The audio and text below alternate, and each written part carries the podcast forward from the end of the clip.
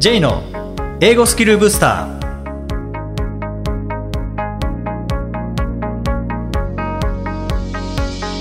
こんにちは J こと早川浩二です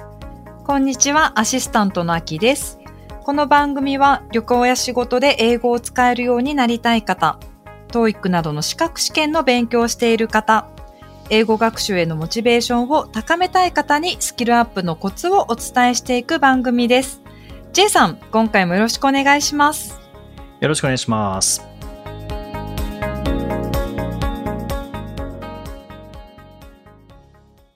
あの先日長野の松代で行われたお祭りであの僕は子ども向けのワークショップ、英語ワークショップを担当したというお話ししましたけれどもええ。実はこの松代っていうのはあの幕末に活躍された佐久間象山の出身地なんですよね。はい。で、まあ、地元ではこの佐久間象山の象山、まあ、象に山って書くんですけど、えー、象山ではなくて象山と呼んでいるので、まあ、お祭りの時は象山先生っていう風な感じで呼ばせていただいたんですけども、まあ、今回この通例に倣って、えー、象山と、えー呼びますけどもこの佐久間象山が、はい。うん、やっぱりまあ幕末このポッドキャストでも幕末の人たちこうどういうふうに英語とかあとは外国とこう関わりがあって、えーどういうふうにこう行動とか思考に影響を、えー受けてきたかっていうお話を、まあ、いくつか何人かさせていただきましたけどもこの佐久間象山もあのそのうちの一人なんですよね。はい。でまあ佐久間象山何者かというと、えー幕末の長野県の松代というところの、まあ、藩士、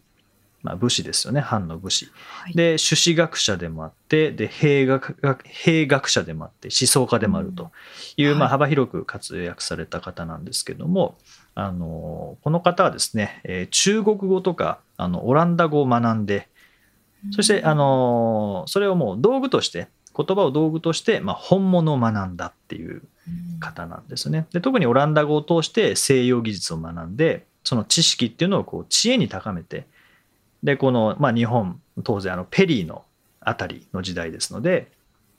えーこう海外との関わりがあの始まるか始まらないかで外国船はもう敵だみたいな、まあ、そんなような時代でしたけども、えーそういった技術を知識を知恵に高めて、えー産業革命とかこう科学技術の力で、えー国の力を高めることをまあ目指したというような人なんですよね。はい。はい、でこの佐久間象山ですけども、まあ、象山塾というのを設立してそこであの大法ですね法術とあとオランダ語これを教えてたんですけども、まあ、なんと、えー門下生にですね、はい吉田松陰とか。えー坂本龍馬とかええ。勝海舟とかですねあのそうそうたるメンバーが、はい。えー佐久間象山のもとでまあ学んでいたということと。それから実は勝海舟の妹と結婚したので勝海舟が、えー義理のお兄さんにあたるんですよね。うん。っていうような、えー感じで。で、まあ、当時の日本というのはこう海外からやっぱプレッシャーを恐れていてもうとにかく外国船来たらもう打ち払えというような動きだった時ですね。まあ、それがもう当たり前だったような時代ででこの佐久間象山はこの船外国の船多いなっていう、まあ、そこに目をつけてあこれって貿易の時代始まるかもしれないなってこう思ったんですよね。で海に面してない国っていうのはそうするとやっぱりこう船でのこうやり取りが行われるってことは海に面してない国は不利になる。うん。逆に日本はもう周り海でしかないのではい海に面している日本っていうのはこれは今後有利になるかもしれないっていうようなこう考え方をしていたと。いうところで、まあ、そもそもこう見方が違ったんですよね。あうん、でまあそういった状況だったのであこれはもう外国からあの技術を学んで日本の力高めていきましょうっていうのをこう提案したりとかあとはもう外国と同じ技術を身につけてその匹敵する状態に持っていくことができれば例えば敵が戦艦を持っているんだったら日本も戦艦作りましょうとか敵が大砲を持ってるんだったら、まあ、こっちも大砲を作ることでそれは力が均衡しますよね。はい。うん、っていうのをまああんまいいことではないですけれども、うんまあ、当時、まあ、あまあ圧倒的に日本と、えー海外外国の力の差っていうのももう明らかだったのでそれをなんとかあの匹敵するようにするにはやっぱり海外から海外をあの追い払うのもまあ一つの手なのかもしれないですけどもそうじゃなくて学びましょうっていう敵から学びましょう、で追いつきましょうっていう、まあ、そういう発想をした人だったんですよね。うんなかなかこれ日本だけを見てたらそういう発想ってならないですよね。そうですね。ちょっと視点が違いますね。うん。ですよね。で、まあ、西洋を学べば学ぶほど、あ、これはもっと知らなくては、西洋のこともっと知らなくてはっていうことで、で、自分はもうだいぶ30代も後半になってきて、まあ、なんとか若い人たちを西洋に行かせたい。ただ、これは、あの、国が禁止していることでしたからね。はい、ただ、なんとかこう、外を見てきてほしいということで、まあ、吉田松陰、弟子ですよね。吉田松陰に、ちょっとそそのかして、えー、海外どうだ？ということで、まあ、吉田松陰はまあ意向として結局、えー、ペリーに許可してもらえずに、まあ、国禁を犯したという罪で投獄されてそしてそれをそそのかした佐久間象山もあの、まあ、窒居っていうあの自宅謹慎ですよね。うん、というあの、まあ、扱いを受けて8年間また地元に戻って松州に戻って、まあ、謹慎生活を受けたと。そして、まあ、出てきてその 2, 2年後あの京都で暗殺されてしまったという方なんですけれども、まあ、この人は本当にあの海外のことを学んでそこに日本の足りない部分に対して海外のものをつけただけではなくて日本の良さっていうのをその技術に対してくっつけたっていうもうそういう発想の持ち主なんですよね。うん、でこの人の言葉としてこれすごいいいなと思ったのがあるので、まあ、ご紹介させていただきますけどもえ自分は二十歳にして一国に属することを知り30歳にして天下に属することを知りそして40歳になって世界に属することを知ったっていう言葉があるんですね。自分は二十歳にして一国に属することを知り一国っていうのはこれ、まあ、当時の国は日本じゃなくて、まあ、藩ですね松代藩とか、まあ、薩摩藩とか長州藩の藩ですね。二十歳の時は松代藩に所属しているんだっていう。これが自分の世界だった。で30歳になったら今度は天下に属することをし、まあ、この天下っていうのは日本のことです、えー、自分は日本に属するんだ。で40歳になったら今度は世界に属する。もう世界地球ですよね。なんかこう視点がだんだんだんだんこう広がっていったっていう、まあ、視野の広さもそうですしこう視座を高めていって、えー、そしてより大きなところより抽象度を高めたところから、まあ、自分たちとか、まあ、世界を見たっていうようなのが、えー、佐久間象山なんですけども、まあ、これに関してはやっぱこの見方ができるっていうのは日本のことも知りながら外国のこともこう知っていったでその外国のことを知るツールとして、まあ、オランダ語があったっていうことだと思うんですよね。うんそうですね。うん。でこれってもう英語でも全く同じ効果があるかなと思うんですけど、はい、マキさん日本語だけやってた時とやっぱ英語っていうのはそこに入った時で、うんうん、視野ってどどんな感じで広がったかってなんか覚えてたりしますか？英語を学ぶ過程でもちろん海外の人が喋ってる英語を聞きたいと思うようになるので、うん、当然海外の人の意見だとかそういった文化的なことを学ばざるを得ないことになってきますよね。英語を学ぶってことは。そう、ねうん、そういう部分では結構、やっぱり影響を受けますよね。あ海外の人ってこういうふうに日本を見てるんだとか、そういったものが面白かったりとか。そうですね。そうすると、こう、比較ができますもんね。そうですね。うん。日本はこうで、海外はこう。まあもち、もちろんこれは、あの、良い悪いとかじゃなくて、やっぱ違いに目がいくと思いますしその中で例えば日本に足りないものであればあこれって海外のこういうところいいなとか、まあ、逆に海外にあこういうのないんだあということは日本のこういうところがいいなとか、まあ、これって特に海外に行くと分かったりしますよね。ああそうですね。うんなんかものすごく当たり前かもしれないですけど日本人は靴を脱ぐ文化があって、まあ、海外だと家の中も普通に、うんシューズ履いたままじゃないですか。で、私、はい、なんか留学行った時にそれがすごく、まあもう、あた、あ、もうわか事前に分かっていたので、スリッパをずっと履き続けてたんですよ。汚れてもいいスリッパを。で、はい、そうしたらそれいいね、みたいな。それ、そのスリッパで心地よい感じがすごい、あの、印象良かったみたいで、じゃあ私もスリッパ履くわ、みたいな感じで、海外の方もなんかそれを やってたっていうことがあります。はい。新しい文化をアキさんが持ち込んでいった感じですね。まあなんか裸足にはさすがになれなかったので、まあでも、でも靴履いてるっていうのも、やっぱり日本人の私からすると居心地が悪かったので、まああえてスリッパっていう、それが結構良かったみたいですね。うん、ああ、なんかその中間にありますもんね。そうですね。中間にありますよね。うんうんうん。あ確かに、それは、そうですね。違いがあるからこそ生まれたものですもんね。そのスリッパで生活するっていうのは。うんはい。なんかそういうのってこう英語を学ぶことによってとか、まあ当時はあのオランダ語が主流でしたけども、オランダ語でしたけども、まあ英語を学ぶことによってとか、まあ海外に行くことによって、海外を知ることによって、なんかその2つの視点からものが見え見られるので、あうんこれってこっちの方がいいかもしれないな。もちろん相手に合わせるっていうのが大事ですけども、その中でやっぱりどうしてもあの靴をずっとへあの家の中でっていう気持ち悪さありますもんね。どうしてもそうですね。日本人にとってはちょっと違和感ありますよね。うんなんかその真ん中のこう解決策をあの見出せるっていうなんか良さはあるのかもしれないですよね。はい。う。うんんはい、でちょっとまた佐久間象山の方にお話を戻させていただくとこの佐久間象山のあの子供の頃から、えー、易経とか朱子学っていうのも学んでいてで朱子学者として江戸で、えー、朱私塾を開いて、まあ、儒学これを教えていたんですけども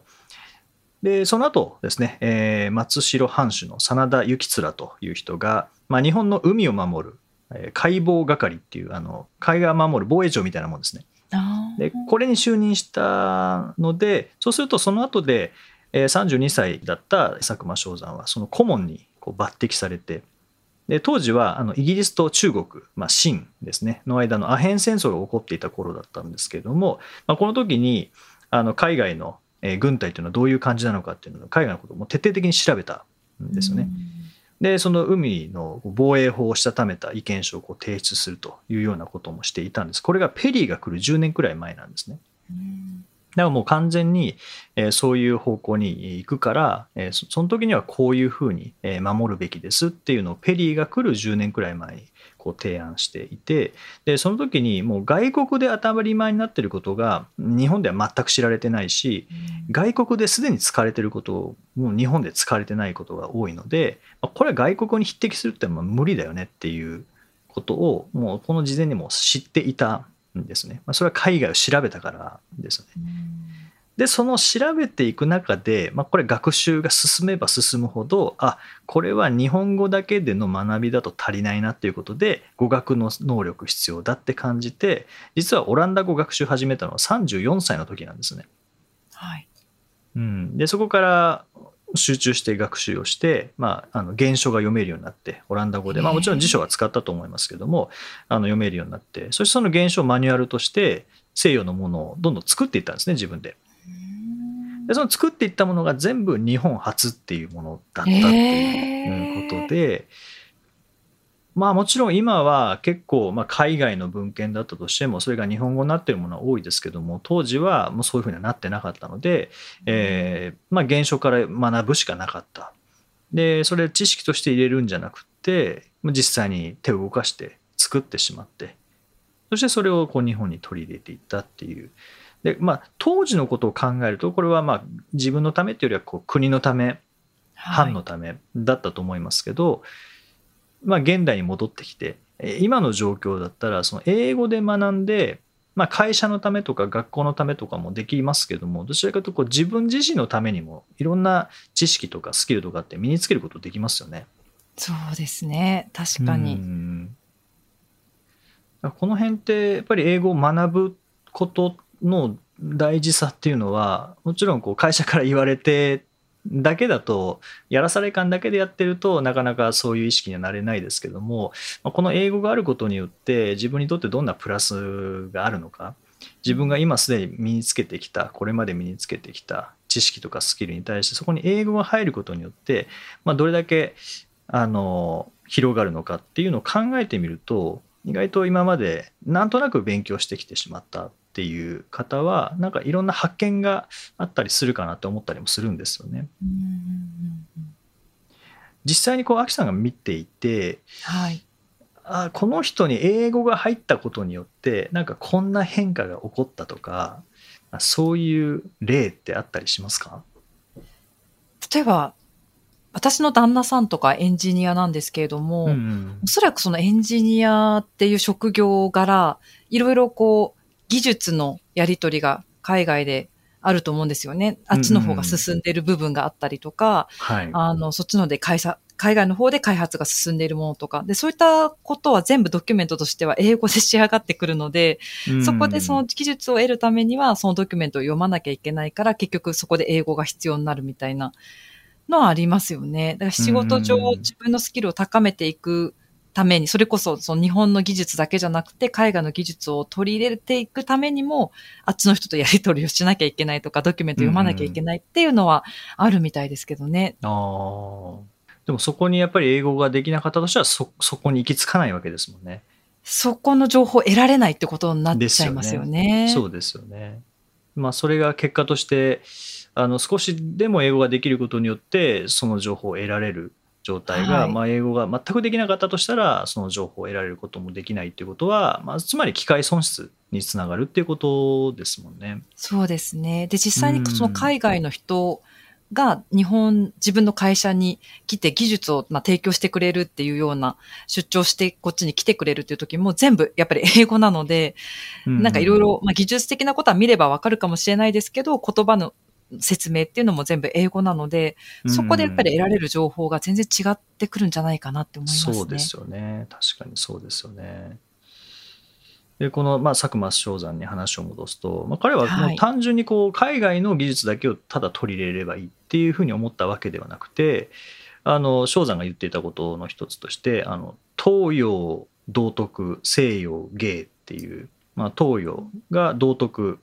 ですね。で、西洋芸、芸っていうのは技術のことですね。で、東洋は精神道徳を重視している。で西洋は技術を重視している。で、技術っていうのは、その理論とか知識っていうのを応用して、あの、人間生活に、役立たせる方法や手段ではあるんだけど、まあ、そこに道徳が載ってないと技術は何にもならない。道徳だけだと何にも生まれないけど、技術だけだと何のためのものかよく分かんなくなる。で、まあ、東洋、西洋っていう分け方してますけども、まあ、東洋、つまりアジアですよね。このアジアと西洋、ヨーロッパが合わさって、まあ、地球ができているんだっていう、えー道徳、原理原則を踏まえた上でものを作ることによって、えー意味のあるものになるんだっていう考え方をしていたので、そういった意味では、今、今までのこう自分っていうものと英語っていうものが組み合わさることによって、まあ、どんな化学変化が起こるかっていう、その英語を学ぶって別に自分をなくすわけじゃないですもんね。はい。自分の中にやっぱり取り込んでいってでビジネスの言語である英語っていうものを、まあ、どのように自分の中に取り込んでどう使っていくかっていうところだと思うんですよね。でこの正山他のことも言っていてこれもなるほどって思ったのが、えー他の人が知らないことを自分一人が知り人がうまくできないことを自分一人がうまくできるということはこれは天からの授かり物だっていうふうに言ってるんですね。でそれを自分のためだけを考えて社会のことを考えないのはそれは天に背いていることになる。でその罪は大きいっていう言い方してるんですけどまあ自分が持ってる知識スキルっていうのはやっぱりそれは、まあ、それこそがサーブするものだと思うんですよね。うん。で仕事ってまあ漢字であの使えることって書くのでで英語で言うとまあワークっていう意味もありますけどサーブっていう意味も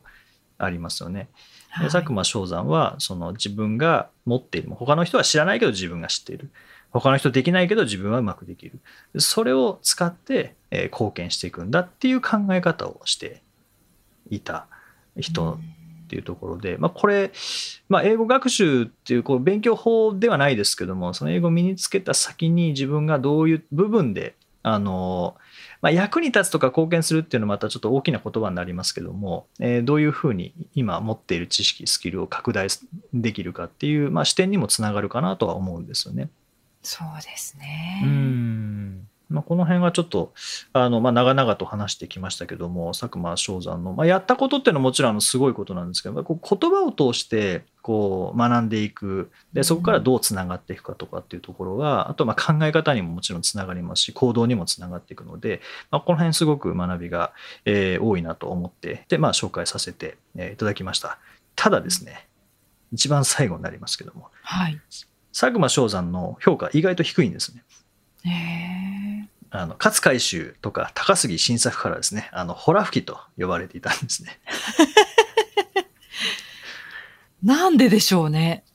うん、結構嫌われていたのかもしれないですよね。でもこれホラ吹きかと思って僕はあのホラ吹きっていう単語を聞いて思いつく現代の人たちがいるんですけどもはい、これ現代、まあ、ビジネスの世界にホラ吹き三兄弟っていう呼ばれる人たちがいるんですけど。現代でですか？現代ではい。えわかんないです。ビジネスの世界でホラ吹き三兄弟って言われる人たちがいてそれがソフトバンクの孫さん。はい。ユニクロの柳井さん。はい。日本電産の長森さんなんですそれどういうことなんですかねあれですかね、こう野望が大きすぎて言ってることが真実のように聞こえないみたいな感じなんですかね。うん、そういうことだと思います。あの言ってる本人はもう真面目にそれは現実的なこととして、まあ、もちろんあの理想を掲げるっていうものもありますけども、はい、ただ周りの人には、まあ、現実に聞こえないんでしょうね現実的に聞こえないんでしょうね。あなるほどうんでも、まあ、孫さん柳井さん長森さんっていうのは、まあ、日本を代表する経営者ですし、はい、まあ、ホラ吹きと、えー、三兄弟と呼ばれて、えー、いますけどもやはりあの経営者としてはあの偉大だと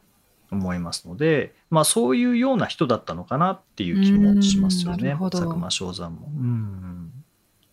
で結構こうあの、まあ、江戸後期から明治にかけての人って、まあ、結構やっぱり言葉学んでる人が多くてそれをきっかけに活動の幅を広げてる人も多いのであの歴史好きな方はですね、えー、こういった形で読んでみてあの言葉っていう語学って外国語っていうところにフォーカスして、えー、読んでみるとあの新たな発見があるかもしれませんので、えー、ぜひ、えー、チェックしてみてください。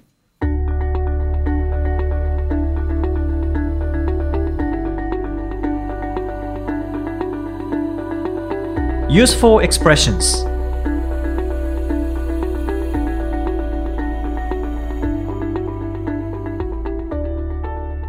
続いては英語の名言から学ぶお役立ち表現をご紹介いただきます。J さん、今回の名言は何でしょうか？はい、えー、今回はトーマス・フラー、まあ、トーマス・フラーという人の言葉です。Health is not valued until sickness comes. Health is not valued until sickness comes. 病気になるまで健康の価値はわからない。もう本当にうなずいちゃいますね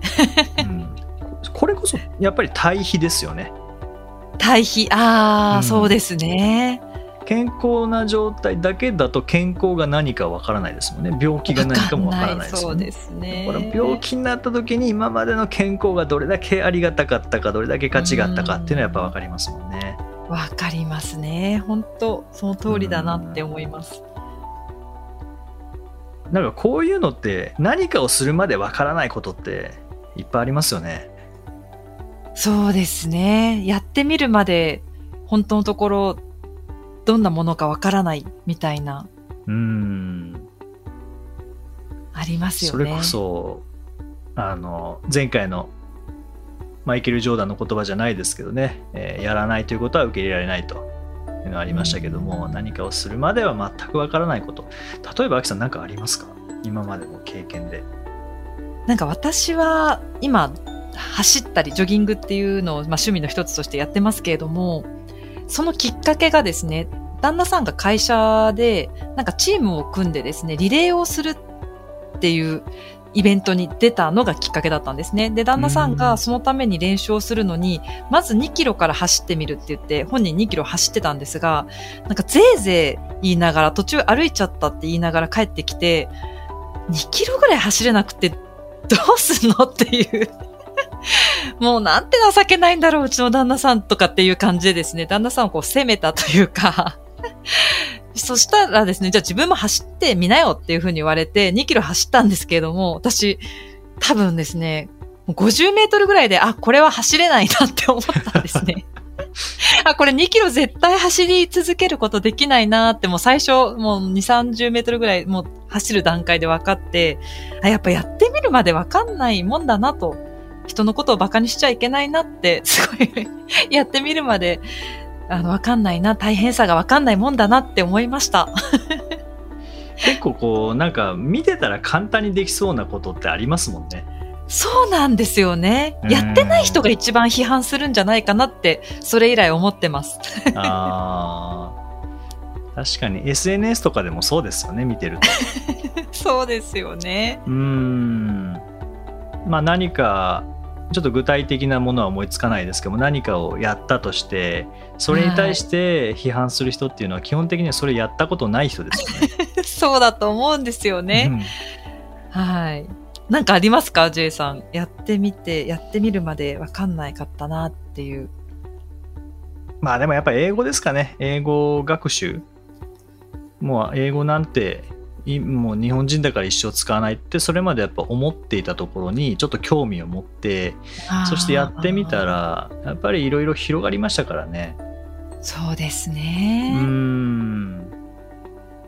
まああとは人からおすすめされたものですかね。人からおすすめされたものは基本的にやるようにはしてるんですけどそれはまあやってみてやっとなんかおすすめしてくれてる良さが分かる感じですよね。それはありますよね。食わず嫌いになっちゃダメですね。そうですね。いや、それ絶対面白くないでしょとかって思っても一回やってみたら意外と面白いとかですね。ああ、確かに、ありますもんね。ありますね。自分のイメージだけで通り過ぎてるものってありますね、きっと。そう。だからやっぱりこう、とりあえずやってみる体験してみるっていうのは、うん、大事なんでしょうね。大事ですね。やる前になんかもう見た目とかだけでそこに価値を判断せずにやってみて初めて分かることっていうのはありますか？食べ物なんか本当に食わず嫌いでさっき焼さんおっしゃいましたけどまさにそうですよね。そうですね食べてみないと味わかんないですよね。うん、はいまあ、病気になるまで健康の価値わからないですけれどもやっぱり治ってみてもう病気になりたくないってなりますもんね健康に気使うようになりますもんね、ね、ただ時間が経つとまた忘れちゃうんですよね 忘れますよね それありますはいまあそれの繰り返しというのも人間なのかなという感じはありますね はい第135回をお送りしました。J さん。はい。J さんは結構本の中でも、こう伝記を読むのがお好きですよね。そうですね。はい。最近なんかこう、読んでますか？伝記は。伝記は結構読んでますね。さっきの佐久間象山もそうですし、あとは、うん、最近あの、親問い外国人っていう、まあ、呼び方はあれですけど、まあ、本のタイトルがそうなので、はい、えー、雇われてる雇われた外国人とでこう日本を作る時、まあ、それこそ明治維新の頃ですよねそれ銀行とかもなく法制度もなく。でその状況で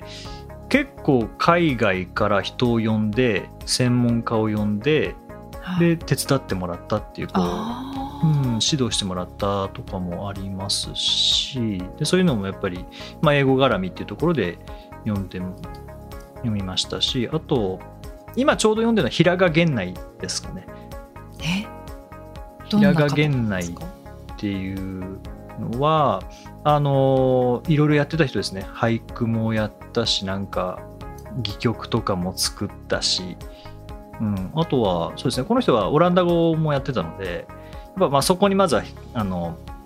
こうフックとしてかかったっていうのはありますよね自分の中にああなるほど、うん、あとそうですね。あと医者でもありましたし発明もされたっていうことでもうこの人どういう生き方をしてるのかなっていう、まあ、人間としてもやっぱ興味ありますしあれはその語学つながりっていうところでも興味があるので